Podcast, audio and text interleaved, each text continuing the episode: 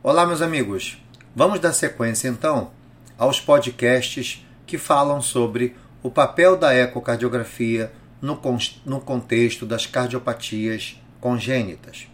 Uma das partes mais importantes da fase inicial do exame é a conhecida análise sequencial de câmaras cardíacas.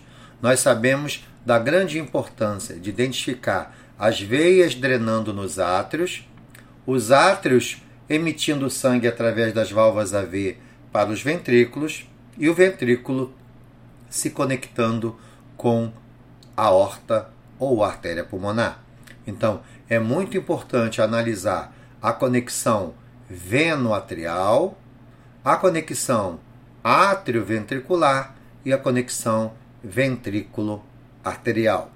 Junto com isso, nós vamos identificar durante o exame de ecocardiograma também a posição do coração no tórax.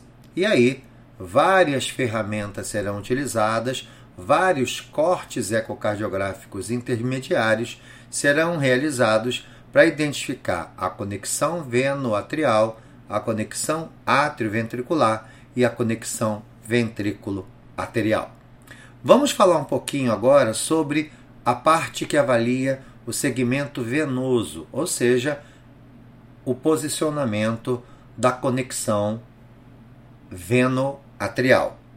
Sabemos que as anomalias das veias pulmonares e também das veias sistêmicas desempenham um papel de grande importância não somente na apresentação, mas também no tratamento das cardiopatias congênitas. As veias sistêmicas que mais nos interessam, nós sabemos que são as veias cavas superior inferior e também o seio coronário, assim como as veias hepáticas. A veia cava inferior e as veias hepáticas, elas são exploradas através de uma incidência conhecida por todos como a incidência subcostal.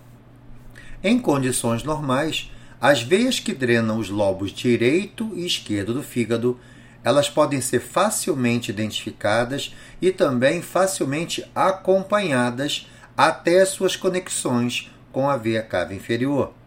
A veia cava inferior, ela pode ser localizada no ponto em que ela entra onde?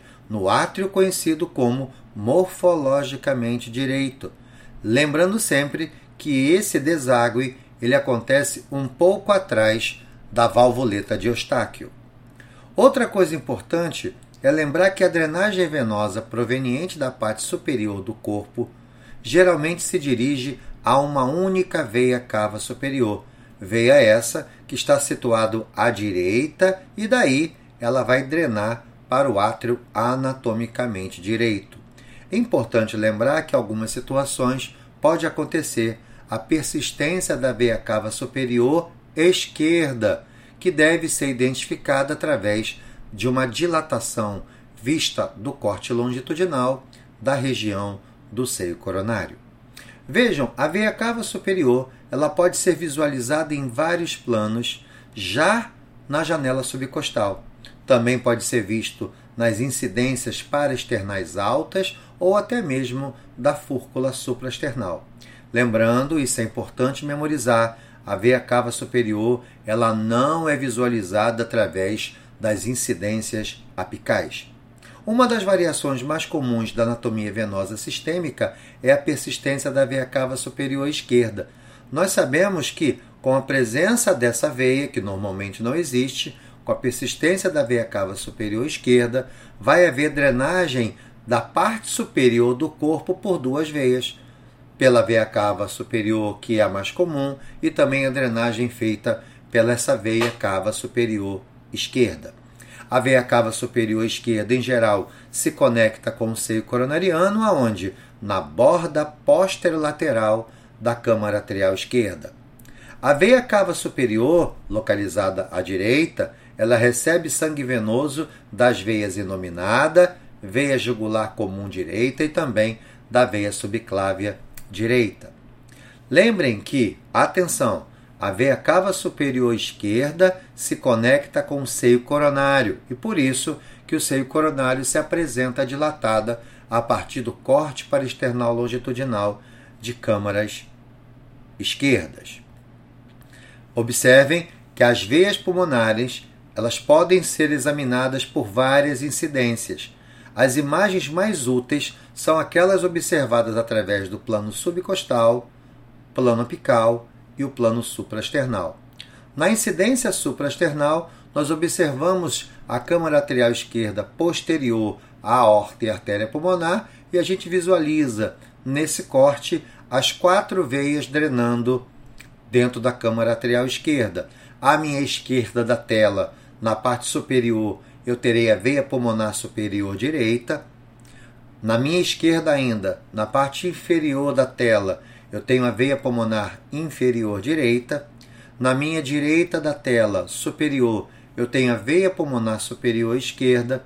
E a minha direita da tela, na parte inferior, eu tenho a veia pulmonar inferior esquerda. Ao se identificar visualmente essa janela, você vai ver que existe o ato esquerdo no centro e quatro veias drenando. A literatura chama isso de aspecto em caranguejo.